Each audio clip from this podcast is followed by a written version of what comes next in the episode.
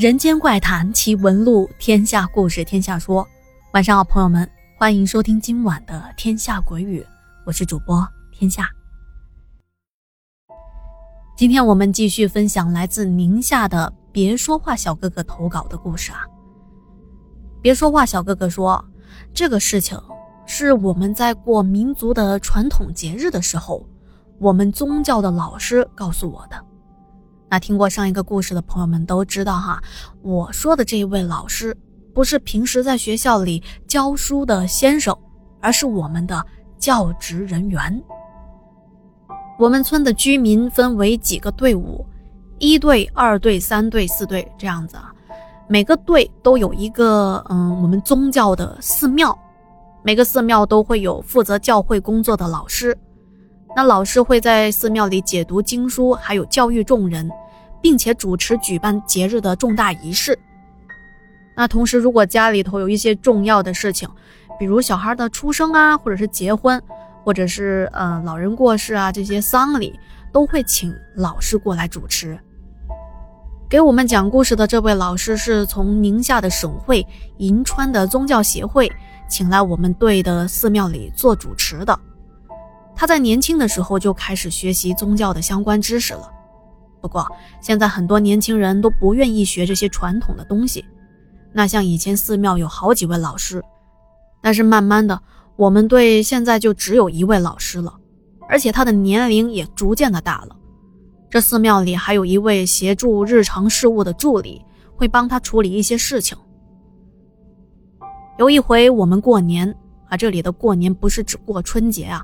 是我们民族的传统节日，如果按照公历来计算的话，大概是在每年的十一月份或者是十二月份吧。和过春节一样，汉族有过年祭拜祖先的习俗，我们也是会有祭祀活动的。由于这是一年一度的盛大节日，那么在这个重要的节日，不管你是在外面多远的地方打工。都要回到家乡，回到我们队上的这个寺庙里听老师宣讲教义。这一天啊，我们在硕大的大殿里齐聚一堂，老师坐在前面，而我们在底下或坐着或跪着。老师就给我们讲起了他之前在这个大殿里遇到的一件奇怪的事情。那前面我们说了，这位老师是从外地请过来的。所以他平时都是居住在这个寺庙里的，寺庙里也有供老师休息的卧室。虽说寺庙里还有一位助手，但助手是我们本村人，到了晚上就回他自己家去了。所以说晚上就只有老师一个人在寺庙里。我们寺庙的大殿是非常大的，你想啊，可以容纳一整个队所有的男人，大概是几百个人同时参与礼拜的仪式。可见这个大殿的空间是有多么的巨大。那再说一下寺庙外的环境啊，外面是一条乡间小路，周围都是田地，旁边是没有居民房的。老师说，他当时一个人面对着空旷的大殿，独自做礼拜，大概是礼拜到了晚上的九点多十点左右，突然看到大殿的灯一阵的闪烁。接着，他就发现大殿的窗户外面出现了一个老太太的脸。那个老太太啊，头上披着白色的围巾。那老太太啊，就站在窗户边上，往大殿里看。那老太太看上去大概有七八十岁了。老师心想：现在都这么晚了，怎么还会有人来这里呢？而且还是一位女性，那按照我们的传统习俗啊，一般女性是不会来我们的寺庙做礼拜的，都是自己在家里做的。老师心里就觉得很奇怪啊，于是他又往窗户那边看了看，心里也是非常的忐忑。结果就看到那老太太突然一下子出现在对面窗户外了。前面介绍过啊，我们那个大殿是很大的，按照正常人的速度，从左边的窗户走到右边的窗户，起码得走个几分钟的时间吧，更何况是一位老者呢？可是这老奶奶呀，就是瞬移出现在另外一侧的窗户外的。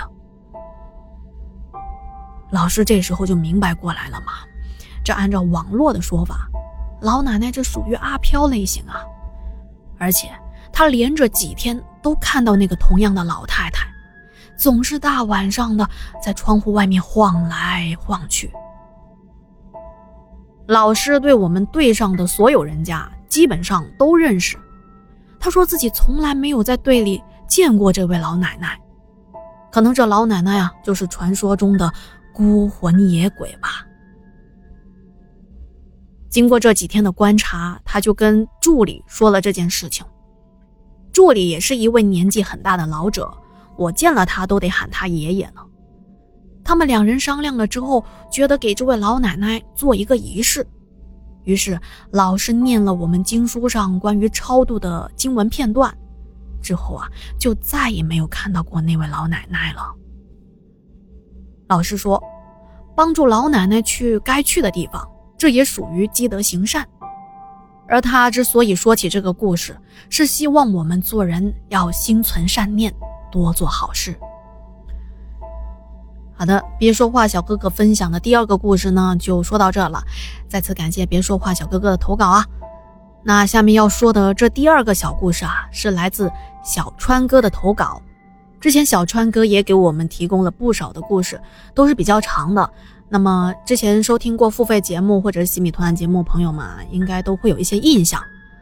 那么这件事情是小川哥在零九年大学放暑假的时候，他去找天津的朋友玩，是那个时候发生的。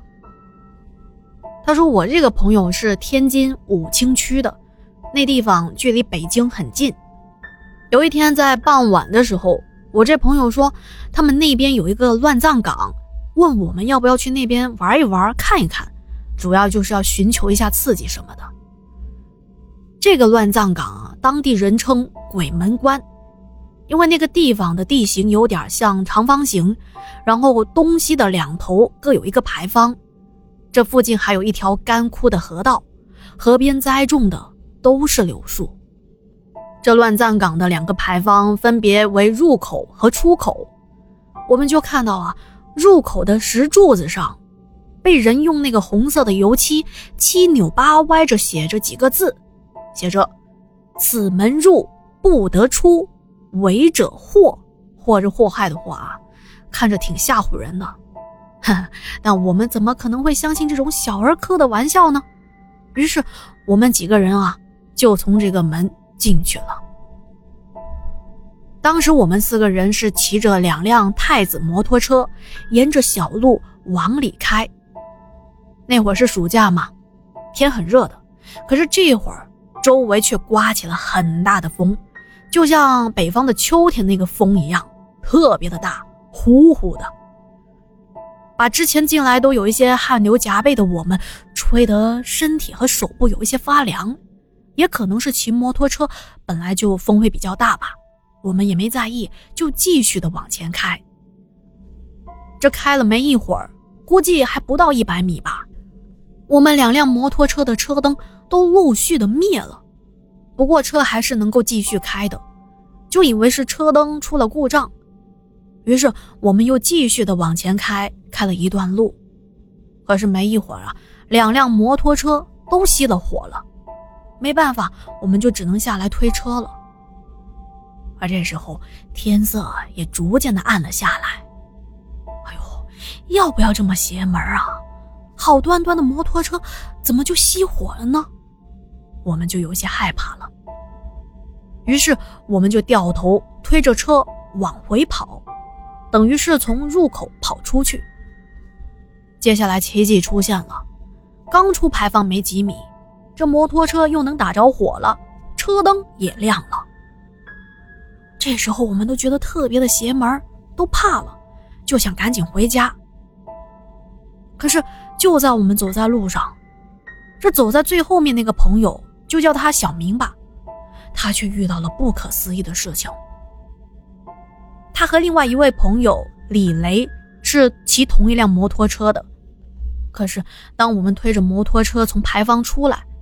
我是走在前头的，他们两个走在后面。当我们发现车能够打着火，正准备上车的时候，往回一看，却发现小明不见了。于是我们就在附近找了起来。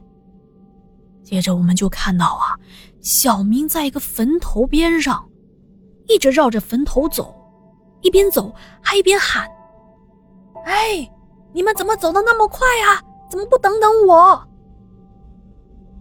我们就冲着他喊：“我说。”我们在这儿呢，你过来呀！可是他就好像听不到一样。这时，本来跟他骑同一辆摩托车的朋友李雷，他走了过去，给了小明一巴掌。被打的小明在原地愣了愣，突然好像是缓过来神一样，问我们刚才发生什么事情了。也就是说，他完全不知道自己刚才做的那些事情。这下子我们就更害怕了，我们马上骑上车，准备离开这个地方。嗯嗯，就在我们开到靠近干枯小河沟的那块地方，李雷和小明他们的车却直接朝着河沟冲了过去。要知道，乱葬岗旁边这条河沟虽然干涸了，可是也是有一定的深度的。我们眼瞅着他俩连人带车的摔下河沟，等我们跑过去一看啊，发现坐在车后座的小明受了很严重的伤，而开车坐在前头的李雷只是擦破了一点皮。等我们七手八脚的把小明送到医院，一检查才发现小明的肋骨断了两根呐。哎，您说这件事儿怪不怪呀？好的，小川哥分享的小故事也讲完了，再次感谢小川哥的投稿。那今天的节目就说到这里啦。如果觉得天下故事讲的还不错，不要忘记帮天下点赞、留言、打 call、转发。好的，那今天的节目就到这里啦，我们明天见。